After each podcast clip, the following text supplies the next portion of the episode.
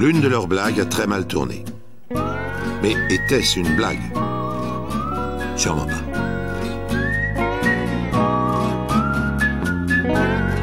Et donc je me suis dit que j'allais parler de Elliott Smith parce que c'est vraiment un artiste qui me tient particulièrement à cœur. Et, euh, donc voilà, c'est l'objet de ma chronique, c'est Elliott Smith. Euh, alors, qui, qui est Elliott Smith? Là, là j'ai pas un extrait qui, euh, qui raconte les règles de Elliott Smith ou un truc comme ça. Comme pour, Né à Oran, en, pardon. Elliott Smith, c'est un, un, musicien américain qui est né en, en 1969 à Oran. Euh, à Omaha, dans le Nebraska, euh, qui, euh, alors, qui, a, qui a émergé euh, au cours des années 90. Euh, alors, il était, il était originaire du Texas, mais il s'est fixé à Portland assez rapidement, avec un groupe qui s'appelait Hitmiser, qui est un groupe en fait qui est assez intéressant, enfin, qui est un groupe qui était, qui était pas, pas passionnant, mais qui, était intéressant dans le, bah, quand on s'intéresse à ce qui est devenu Elliott Smith, euh, c'est-à-dire un, des, pour moi, un, des plus grands euh, créateurs musicaux euh, des années 90, début 2000, sur le, bah, sur la, sur le folk et, la, et la musique pop, parce que c'était un groupe complètement malade, eux. Euh, parce que c'était un groupe, un groupe où cohabitaient deux, deux fortes têtes, c'est-à-dire euh, Elliott Smith d'un côté, et, euh, et j'ai un trou de mémoire sur le nom du, euh, de son camarade avec qui il avait monté le groupe. Nelgus? Oui, Nelgust, merci. Et qui, lui, avait une approche complètement beaucoup plus euh, rock, hérité un peu du, un peu du grunge ou de, ou de, de, de son plus un peu à la, à la, à la Lou Barlow ou des trucs comme ça, à la Sebado, enfin ce genre de choses. Euh, ou, euh, ou Dinosaur Junior, ou je sais pas, des, trucs comme ça. Euh, un, rock un peu plus vénère. Et du coup, on avait un, un Elliott Smith d'un côté qui faisait des chansons plutôt pop et, et, très mélodique, et d'un autre côté un rock assez, assez vénère en fait, et c'était curieux d'avoir cette coexistence entre les deux. Et alors ce qu'il faut savoir à propos d'Eliot Smith, et c'est un peu ce qui va marquer toute sa vie, hein, c'est que c'était quelqu'un de, de, compliqué, c'était une personnalité extrêmement compliquée, quelqu'un qui avait qui a, toujours eu des gros gros problèmes de dépression, d'estime de lui-même, euh, on pense, parce que c'est difficile de savoir exactement, mais qu'il a eu une, une, enfance très compliquée avec un beau-père euh, abusif. Et, euh, bah, ça s'est beaucoup ressenti dans sa musique et dans son parcours. C'était des, des, des, des, quoi, des mormons, des trucs. Euh, non, je crois pas. Non, non, non, non, non, il me semble pas. Je, bah, je me trompe peut-être, mais je, je, je crois pas. Et du coup, je vais mettre un peu, je vais commencer par mettre un petit peu de musique dans cette euh, chronique en vous en écouter un tout petit bout de, de, de Hitmiser. Alors, j'aurais pu vous mettre un Hitmiser un peu rock euh, par euh, Neil Gust, mais là, je vous mets un, un Smith, un, un Hitmiser plutôt, plutôt pop avec Pain,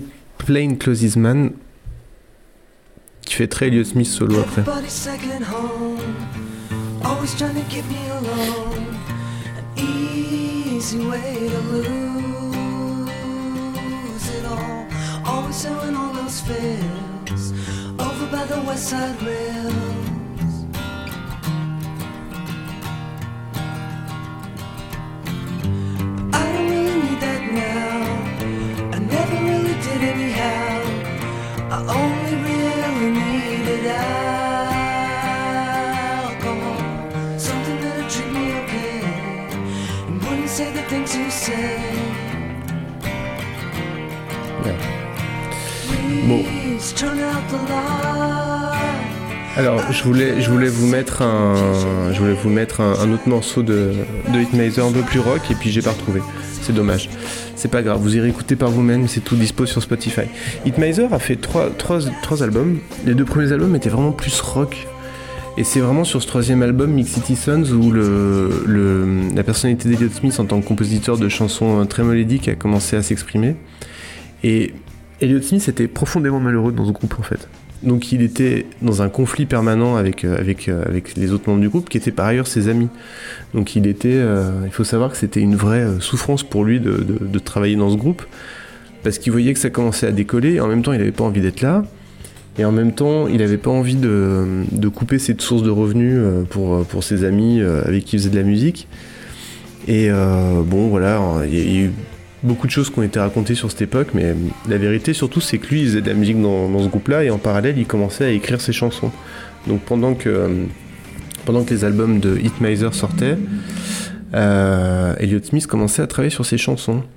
Et c'est là où notre histoire commence à devenir musicalement assez intéressante c'est que euh, en 1995, si je ne m'abuse, et ça se trouve je ne m'abuse, dites-le moi si je ne m'abuse, sort le premier album de, de Smith, qui en fait euh, qu'on va, associer à une espèce de, scène lo-fi, mais pour des très mauvaises raisons en fait. C'est parce que euh, ce gars-là, son truc, c'était, il voulait juste faire ses chansons dans son coin euh, seul, quoi, enfin, sans, sans avoir à s'en justifier à qui que ce soit. Et, euh,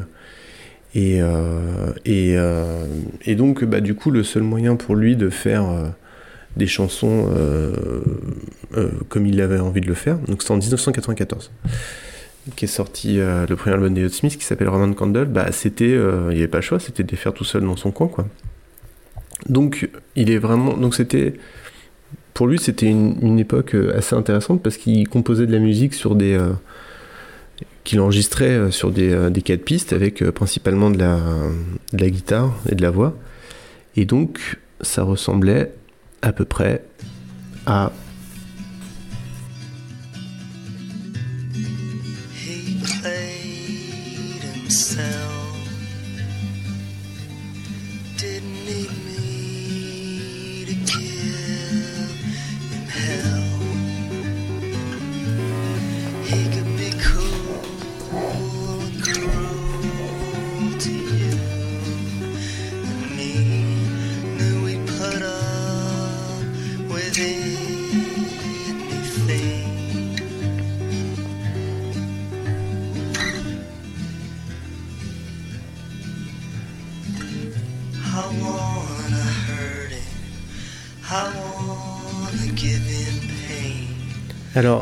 il se trouve que je parle anglais et I want to hurt him and I want to give him pain, ça veut dire je, je, veux pas trop du bien, je veux lui faire mal, je veux, je veux le faire souffrir. En fait, il faisait très probablement référence à son, à son beau-père. Il en sera vraiment largement question tout au long de sa vie et tout au long de ses chansons. Euh, Roman Candle, ça veut dire feu de Bengale. Et feu de Bengale, je sais pas ce que c'est. Je connais le terme, mais est-ce que, est-ce que, Qu'est-ce que c'est qu'un feu de Bengale? Est-ce que vous, savez? C'est les, petits bâtonnets que tu mets sur les glaces. Ouais, tu sais, tu, fais des. Tu fais, tu fais un mini-feu, de... tu vois Tu sais, le truc que tu mets sur les gâteaux d'anniversaire, tout ça. Tu vois enfin, comme un, une sorte de petit tube. Une sorte ah de petit. Ouais, il y en a de plus ou moins gros, ou alors c'était où tu as une, genre de petit tube et ça fait. tu vois, t'as des des étincelles qui sortent quoi. Purée, c'est hyper compliqué. Euh, ça vraiment, si tu sais pas ce que c'est, c'est dur à expliquer ce que c'est. Hein le truc sur le gâteau qui fait ça marche mais pas marche ça marche pas mal mais avec les, étincelles tu vois une fusée non mais on, vous mettra une photo un gif, euh, sur un le, gif de feu de Bengale D'ailleurs, pourquoi ça s'appelle de, de Bengale Pourquoi Par contre, maintenant, maintenant j'ai envie de savoir, évidemment. Vraie, question. Pourquoi romain en anglais Ouais, pourquoi un Roman candle ouais. Donc c'est une bougie, une bougie romaine, du coup. Oui, bah alors c'est de ou c'est d'Europe, du coup Bah oui, faudrait savoir. Bon, bref. Donc Roman Kendall, qui est le, premier album solo d'Eliott Smith, euh, qui sort en 94, et qui commence déjà à, retenir un peu l'attention de, bah de, des, fans de musique. Enfin, il y avait déjà, il euh, qui commençait un peu à, faire du bruit, mais Roman Kendall marche vraiment bien. C'est un album qui est, euh, très homogène, comme beaucoup d'albums d'Eliott Smith par ailleurs, parce que c'est quelqu'un qui réfléchissait beaucoup en termes d'albums au-delà de, euh, de, chansons elles-mêmes, qui l'amenait du coup à éliminer beaucoup de chansons. Et c'est aussi un truc super important pour la suite, c'est quelqu'un qui, n'était jamais satisfait de ce qu'il faisait, et qui du coup euh, euh, était toujours en, remise en cause perpétuelle de, sa création. Et, voilà, donc c'est quelqu'un qui était vraiment un peu torturé suite à ça arrive un autre album, peu de temps, peu de temps après, et toujours avant la fin de, de Hitmiser, qui s'appelle euh, bah, qui s'appelle Elliot Smith tout simplement je crois que je crois que ça s'appelle un album éponyme et euh, et voilà j'ai raté mon fade out c'est pas grave. Ça vous dérange pas de toute façon. Non. et dans cet album, alors c'est ça, arrivera beaucoup. La reconnaissance d'une des chansons de, cet album arrivera beaucoup plus tard, mais c'est une chanson vraiment incroyable que vous connaissez peut-être si vous aimez voir des films.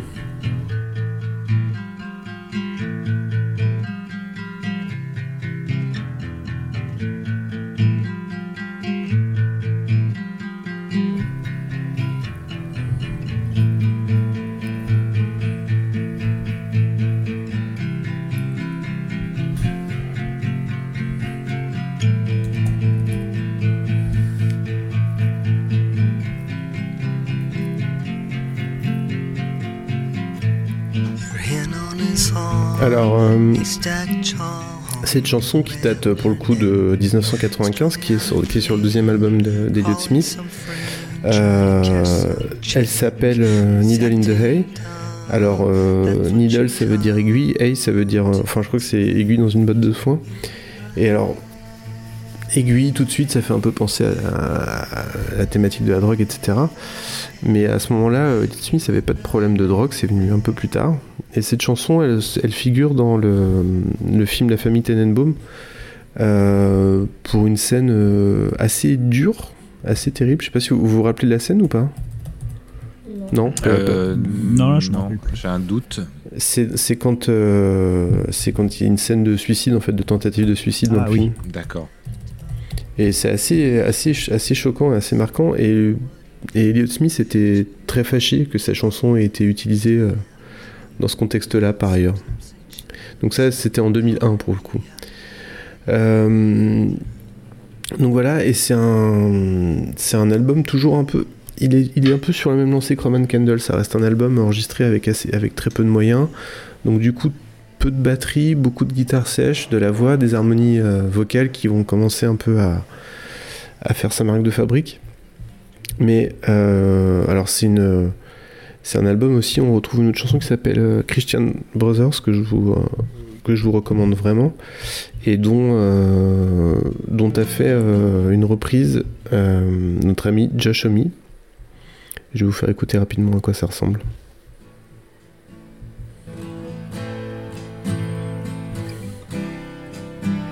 Donc ça c'est la version Queens of the Stone Age.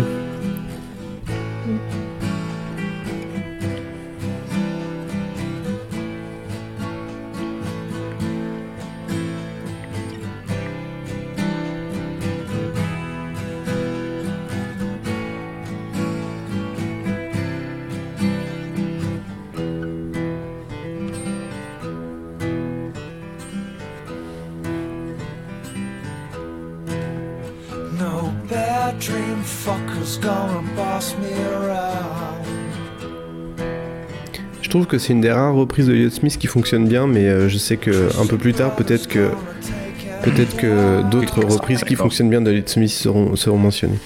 Bon, tout ça nous mène, euh, nous mène à un événement vraiment important euh, pour, ce, pour ce jeune homme, enfin encore un très jeune homme à ce moment-là. C'est que en fait il va dans des. Il est du côté de Portland, il va dans des fêtes, il commence à être un tout petit peu connu. Et, euh, et ils discutent en fait. Euh, oh là là, quelle coupe horrible. Et ils discutent, euh, ils discutent, ils discutent souvent avec un mec dans, dans les fêtes à Portland qui lui dit je suis photographe et tout. Il dit ah, tu. Je, je, puis il dit j'enregistre du son aussi un peu. Et puis il dit ah, tu utilises quoi comme micro? Tout ça. Fait discuter avec ce mec là tout. Et en fait, ce mec c'est Gus Van Sant.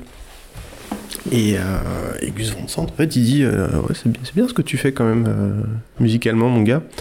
Donc c'est comme ça que qu'il va décider de demander à, Elliot Smith de composer une chanson originale qui va avoir un énorme, un énorme retentissement, puisque cette chanson, elle s'appelle euh, Miss Misery.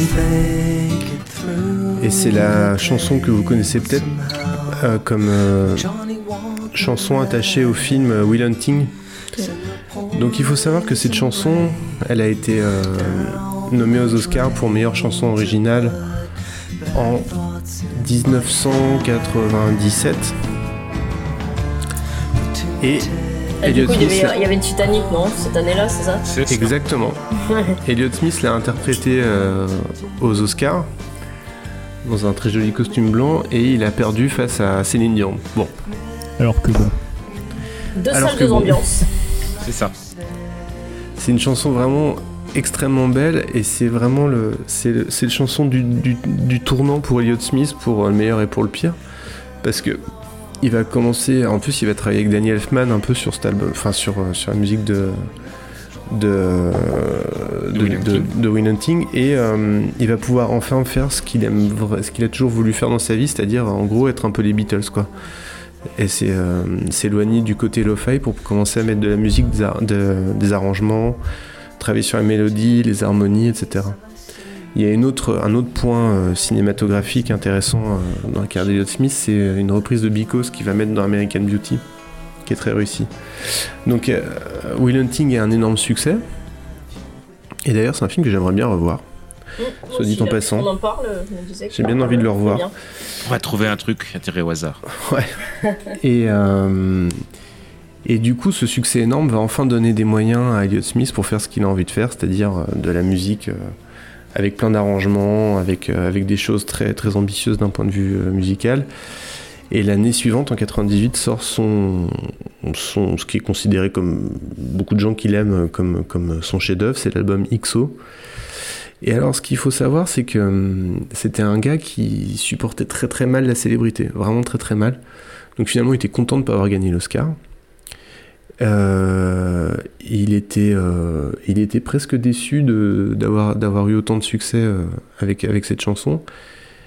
Et il a très très mal vécu le fait que certains l'accusent de s'être un peu trahi avec XO, en gros en transformant sa folk lo-fi en, pop, en pop harmonique. Mais bon, je vais plutôt mettre un peu de son au lieu de parler.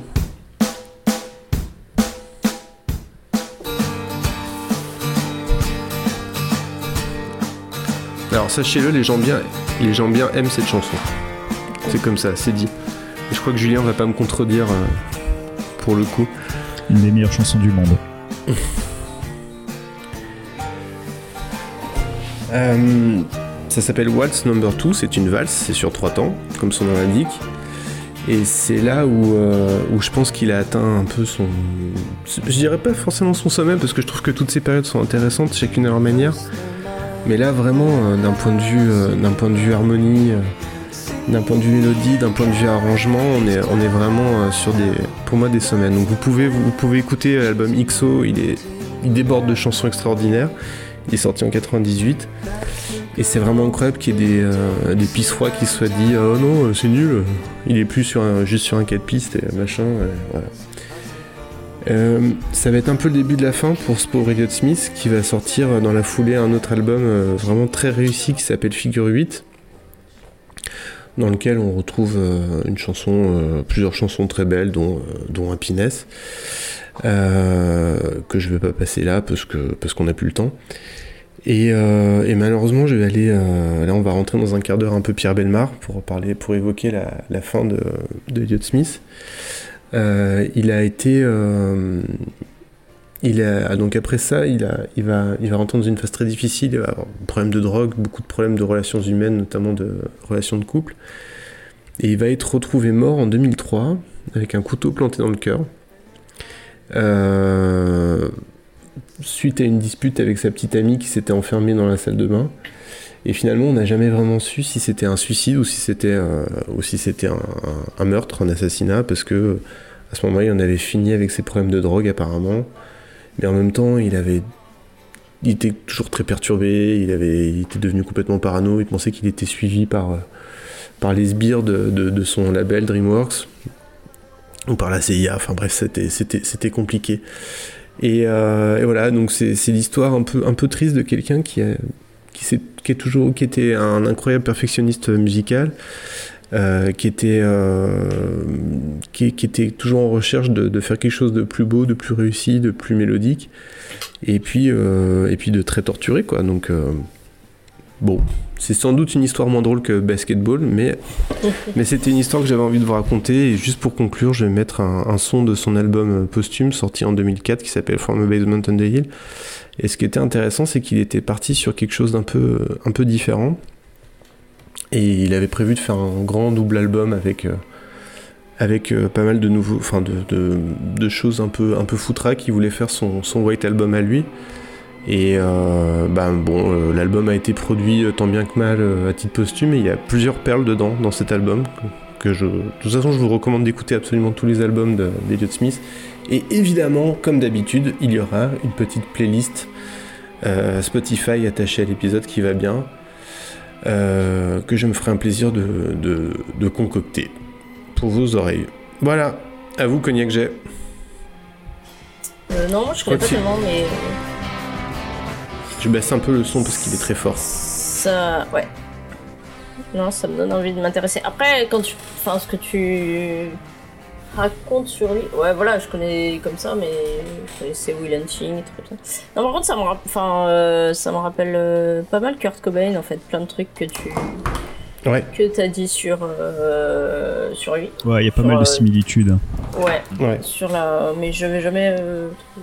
Parce que Will Smith, je connais que de très très loin.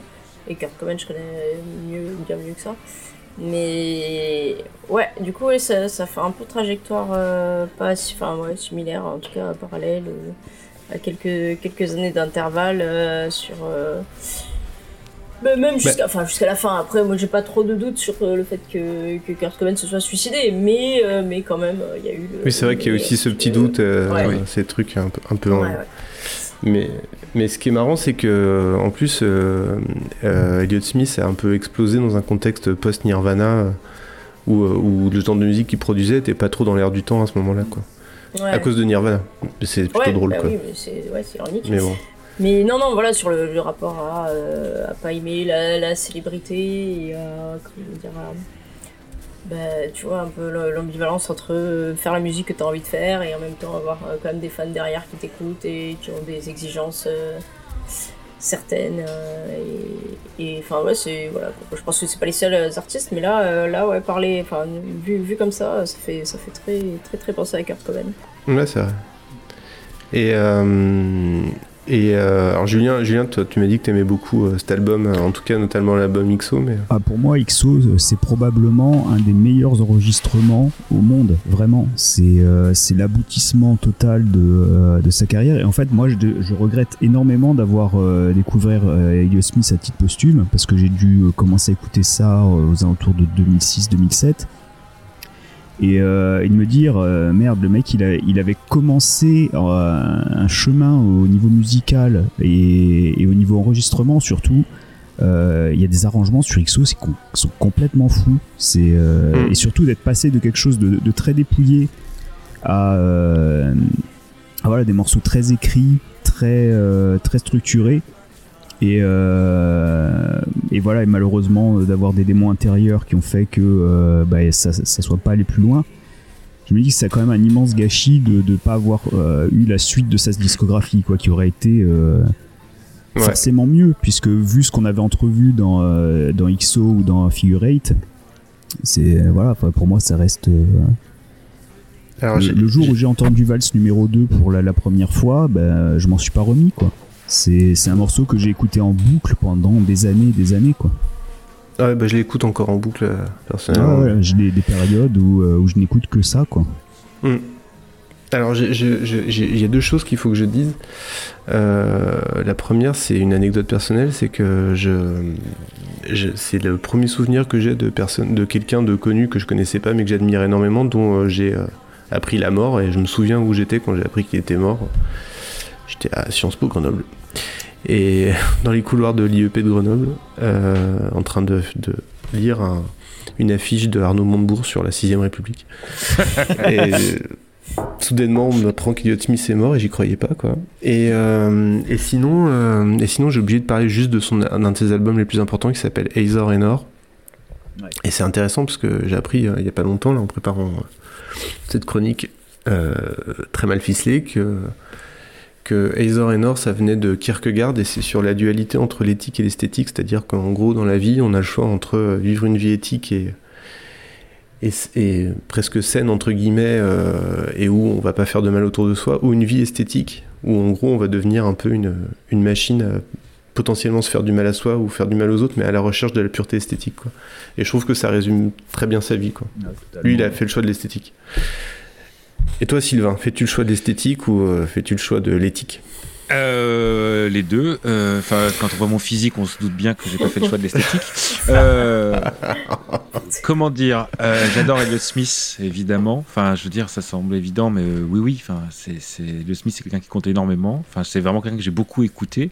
Moi, j'ai eu la chance un peu de l'écouter en live, c'est-à-dire, enfin, en live, en même, en, même temps que ça sortait, hein, c'est-à-dire. tu l'as vu en concert, tu veux dire? Non, malheureusement, non, mais je veux dire contrairement à, Julien, d'avoir pas connu ça euh, posthume. moi aussi. Euh, et du coup, euh, du coup, oui, c'est quelqu'un que, que, que, que j'écoute encore avec beaucoup de plaisir, avec beaucoup de voilà, parce que ça me parle, parce que effectivement, je pense que ce parcours cabossé, ce, ce, ce, ce truc d'autodestruction, puisque la drogue c'est quand même rien d'autre que de l'autodestruction, se sent dans ses chansons et apporte une certaine mélancolie qui, qui, qui a une tristesse et aussi des choses extrêmement lumineuses parfois.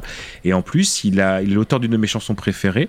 Euh, qui est Between the Bar et notamment tu disais tout à l'heure qu'il n'y a pas beaucoup de bonnes reprises je bah écoute cette chanson là alors je n'aime pas parler de moi dans les podcasts parce que je trouve ça pas forcément d'intérêt mais c'est une de mes chansons préférées que j'ai beaucoup de mal à écouter parce qu'elle me, elle me, elle me transperce vraiment c'est vraiment une chanson qui, qui m'émeut profondément en, par cette version de de, de Madeleine Perrou, je l'ai pas dit.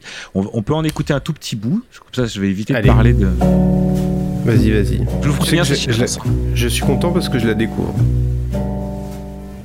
Et c'est vrai que j'ai pas. Between the Bars qui est dans Exor et Nord, dont j'ai euh, juste oublié de parler, ce qui est quand même extraordinaire. Mais bon. Que voulez-vous? C'est l'émotion.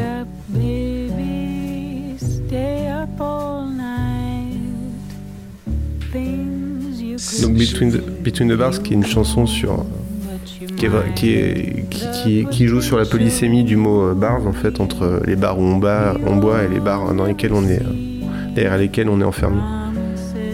je trouve que cette chanson, la version de Madeleine, la chanson est déjà magnifique et écoute Madeleine Perrou mais une émotion folle. il y a beaucoup de douceur, il y a de la tendresse, il y a comme tu l'as dit euh, cette dualité et c'est Ouais, j'adore cette chanson, vraiment. Enfin, c'est vraiment une chanson qui me touche énormément. Et euh, voilà, je vous encourage vraiment à, écouter. Et pour finir, euh, pour, dire que si Elliot Smith était, marquant, c'est qu'il n'a pas été le seul. Euh, beaucoup de gens lui ont rendu hommage. Notamment, il y a eu en France un, truc qui s'appelait The Color Bar Experience euh, par Yann Debiac où ils ont carrément joué en entier euh, Figure 8 où c'était assez intéressant car 11 musiciens classiques, 3 chanteurs et pas n'importe qui, c'était Troy Von Balthazar euh, de Shockbore, un, membre de Grand Daddy, bah, Jason carrément je crois. Euh, Jason Layton, exactement. Euh, Ken, euh, Ken Strickfellow des Pogs, enfin qui, qui participent à plein de choses, qui ont repris en intégralité Figure 8 dans une version, on va dire beaucoup plus, beaucoup plus orchestrée, c'est-à-dire avec des cordes, avec des cuivres, etc. Et ça donne un disque. à la base, ça devait être une fois, ils devaient le faire une fois, mais ils ont été, ils ont été contactés par le par, par, par, une émission de radio sur France Musique pour enregistrer un disque. Il un disque qui est en vinyle, etc. Et ça donne. Et là, en, fait, encore une fois, c'est que parfois. Je l'ai.